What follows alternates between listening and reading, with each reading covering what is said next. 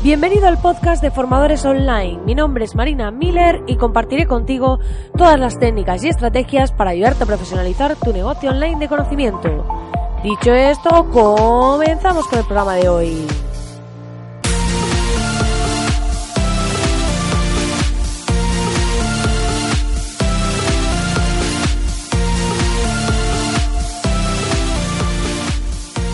Muy buenas, querido oyente, muy buenas, ¿qué tal estás? Empezamos este podcast diciendo que hoy ha salido publicada precisamente una entrevista que me hicieron en el podcast de Club WordPress. Así que si quieres saber un poquito más sobre mí, si quieres saber un poco qué he contado en esa entrevista, porque hemos hablado de tips, de consejos, de cómo hacer ciertas cosas y demás, y acabas de aterrizar este podcast, te invito a que vayas a escucharla al podcast de Club WordPress de Jaime Garmar. Dicho esto, te diré que si acabas de aterrizar en este podcast y no sabes de qué va este tema, te invito a que vayas a www.marinamiller.es para acceder a el único membership site que ofrece contenido totalmente gratuito de momento, en el que te voy a enseñar cómo conseguir clientes online, cómo conseguir ventas a través de masterclasses 100% al grano para enseñarte temas de estrategia, diseño y cómo hacer pues esas propuestas, cómo transmitir una imagen profesional y todo lo que vas a necesitar para ofrecerte como profesional en Internet. Así que te invito a que vayas, te suscribas, que es gratis de momento como te decía, y accedas a todas las masterclasses. Dicho esto, hoy vamos a hablar eh, de un tema muy interesante. Primero, comentaros que como veis estoy llegando a estos podcasts por la tarde y es que en la agencia estamos a tope y en breve me iré de vacaciones una semanita y bueno, son unos 10 días, me voy muy muy lejos y pues eh, estoy cerrando proyectos con lanzamientos de clientes, otros nuevos clientes que llegan y estamos ahí pues con las máquinas echando humo por lo que me es imposible a veces grabarlo por la mañana. Pero bueno, como sé que muchos también me escucháis desde Latinoamérica o algunos eh, tenéis este podcast como vais teniéndolo acumulado y después me comentáis que hay un día a la semana en que os escucháis varios y demás, espero que no esté generando mucho inconveniente, pero es que si no, es imposible esto del podcast diario y llevarlo todo controlado. Y ya sabéis que no me gusta grabarlo, que lo podría hacer, que podría ir grabando un día de antes y sacarlo al día siguiente a la misma hora exacta, pero para mí es importante pues eh, transmitir la realidad del emprendedor, la realidad de la vida, eh, llevando tu propio negocio en la que no todo sale como queremos ni cuando queremos y pues que tengamos en cuenta pues esa realidad. Aquí no se trata de vender humo ni de vender varitas mágicas ni de transmitir que somos la bomba que llegamos a todo y que todo nos sale perfecto. No, aquí hablamos de realidad, de coherencia y de verdad. Y precisamente hoy vamos a hablar de un tema muy interesante. Y la pregunta que te voy a hacer para empezar este podcast es, ¿eres consultor o un empleado más de tu cliente? Porque eh, en muchas ocasiones cuando decidimos lanzarnos al mundillo digital, pues tenemos esa duda, ah, bueno, empezamos como queriendo casi todos ser nuestro propio jefe, montar nuestro propio negocio y esa suele ser una de las principales motivaciones que tienen los emprendedores a la hora de montar su propio negocio, que suele ser el, bueno, es que yo no quiero un jefe que me mande, yo quiero tener mi propio negocio, quiero hacer las cosas a mi manera y demás. Pero luego, cuando empiezas a trabajar con clientes y ofreces servicios profesionales como consultor, ya sea en el área que sea, te empiezas a dar cuenta que esto no funciona exactamente así. Que si no sabes marcar las líneas, si no sabes marcar eh, unos ciertos límites, los clientes empiezan a tratarte como si fueses su empleado. Y en vez de tener un jefe, seguro que has sentido muchas veces la sensación de tener un conjunto de jefecillos, como yo les llamo, que precisamente hablamos de esto también en,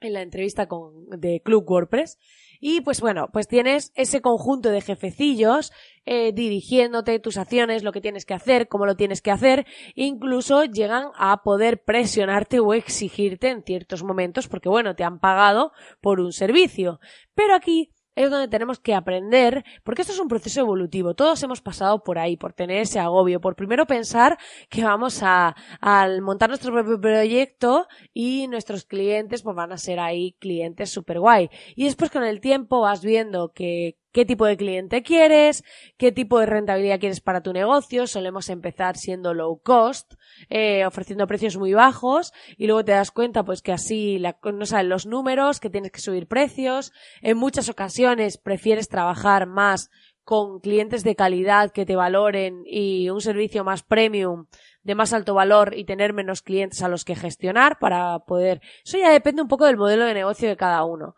Porque en muchas ocasiones, pues a veces eh, prefieres un negocio que esté más dedicado a la masa, depende de la tipología de servicio, que vaya a muchas personas, o algo más exclusivo, más premium para trabajar con menos personas, más rentables y demás. Entonces, esto es algo que primero tenemos que decidir, que es un error que se suele cometer. Tenemos que plantearnos qué tipo de cliente queremos, si vamos a querer muchos clientes de bajo precio o poquitos clientes con una tarifa o precio más elevada y pues, pues que la gestión sea menor y pues a lo mejor emplear menos recursos en gestión de clientes o en cómo gestionar esos procesos. Y después, para mí, algo que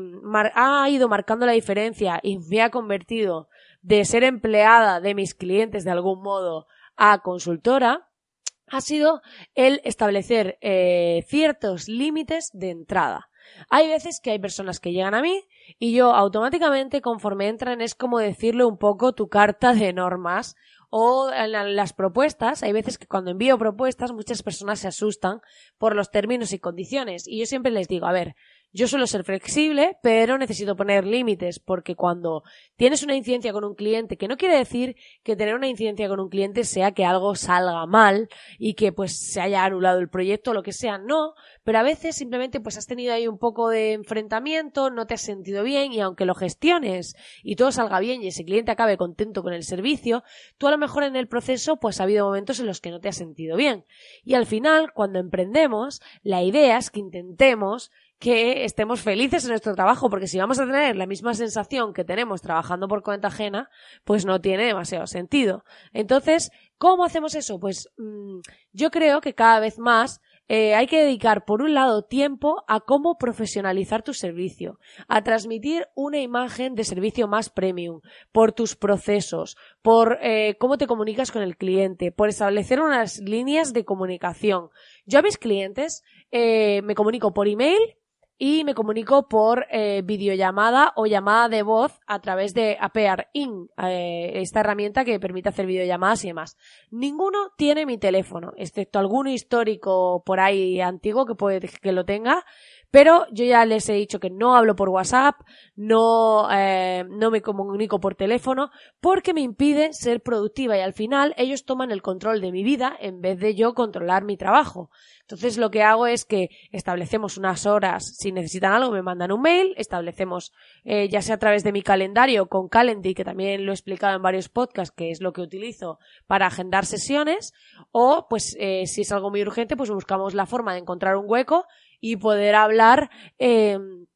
eh, a, través de esta herramienta, porque así ellos no me están interrumpiendo en mi día a día, no me están mandando WhatsApps, no me están mandando eh, cosas que me haga que tomen el control de mi vida. De esta manera, tú estás estableciendo unas reglas del juego y también tu imagen como profesional mejora. Parece contraproducente el decir, es que le voy a decir a un cliente que no me escriba un WhatsApp y a lo mejor ya no me va a querer como cliente. No, o sea, aunque parezca eso, realmente el cliente empieza a valorarte más porque tú te valoras. Tú de repente dices, hey, yo, esta es mi forma de trabajar, estos son mis procesos, si quieres que avancemos en esta parte tienes que rellenar este formulario y a eso el cliente le da tranquilidad y confianza porque ve que tú tienes tu proceso, tu flujo de trabajo, cómo funcionas y ve que lo tienes claro. Y es importante también pues que en ese proceso marques tus límites, de decir, oye, hasta aquí sí y hasta aquí no, y hasta aquí llega mi servicio y hasta aquí no, y no pasa nada, y no hay por qué tener miedo a decir, bueno, pero es que si le digo que no voy a perder el cliente y demás. Muchas ocasiones pasa lo contrario a lo que pensamos. El cliente nos valora mucho más, nos respeta mucho más y encima cuando le entregamos un trabajo le parece casi que mejor. O sea, a mí me ha pasado esto. Yo antes, eh, cuando empecé, pues eh, ofrecía precios eh, más bajos, me valoraba menos, eh, dejaba como al cliente más tener el control y luego te das cuenta de que cuando cambié eso, yo me sentía mejor, mis clientes me valoran muchísimo, muchísimo más con diferencia. He mejorado los procesos porque quiero poner en valor, pues como comentaba, pues ahora las propuestas, por ejemplo, las mando en formato web, ya no es un documento, que antes lo hacía con InDesign y sí, era un documento bien maquetado que se diferenciaba de un Word común, pero ahora ha sido como un paso más allá de te hago una web personalizada con tu propuesta y pues tienes tu contraseña para acceder y demás, incluso transmite una imagen más profesional aún. Todos estos pequeños detalles al final hacen que se marque la diferencia y que tu cliente empiece a verte como un referente, como un consultor, que te respete y que al final vaya pues como cuando vas a un abogado y lo respetas y dices, bueno, lo que este hombre diga, porque él sabrá de leyes y de estas cosas. Pues al final hay que generar esa sensación y esos pequeños detalles en cómo te comunicas, en cómo marcas las reglas de un poco del juego o cómo funciona tu servicio y cómo vas a trabajar hará que eh, sea totalmente distinto tu eh, propuesta y que pases de dejar de ser un empleado de tu cliente a un consultor que tu cliente valora. Pues nada, querido oyente, hasta aquí el programa de hoy. Espero que te haya gustado esta reflexión. Espero que te haya ayudado a ver cómo profesionalizar tu servicio para convertirte en ese consultor de referencia que puedes ser para tu cliente. Y ya sabes que agradezco enormemente si me dejas tu valoración de 5 estrellas en iTunes, así como tus comentarios y corazoncitos en iBox, en Spotify. Agradecerte como siempre que estés ahí al otro lado escuchando este podcast y decirte que nos vemos de nuevo aquí mañana como cada día de lunes a viernes. Te deseo que tengas una feliz tarde, día, noche cuando estés escuchando este podcast y agradecerte que estés al otro lado. Muchísimas gracias.